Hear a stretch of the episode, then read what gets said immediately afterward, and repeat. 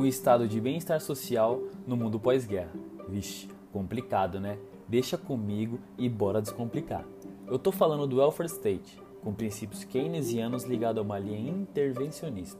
Isso aí, o Estado tem a responsabilidade de manter a ordem, combater a desigualdade e a pobreza do seu povo, ou seja, o bem-estar social. A grande sacada desse modelo é a redistribuição de renda, cobrando impostos e redistribuindo para os menos abastecidos.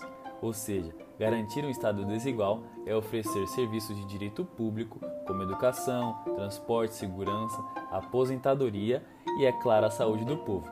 Mas de onde vem a verba que sustenta esse custo? Eles vêm dos tributos e impostos que cada cidadão tem como obrigação arcar. Pois é, pagamos os tributos e o Estado tem a obrigação de reinvesti-los em serviços essenciais. Porém, a partir dos anos 70, esse modelo começou a entrar em crise. É, os governos começaram a gastar mais do que arrecadavam.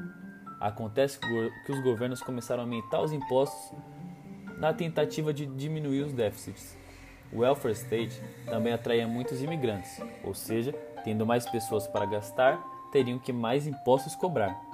A solução para sair da crise nos anos 70 foi adotar conceitos liberais de Adam Smith. Pois é, meus amigos, ponto pro Adam Smith nesse momento.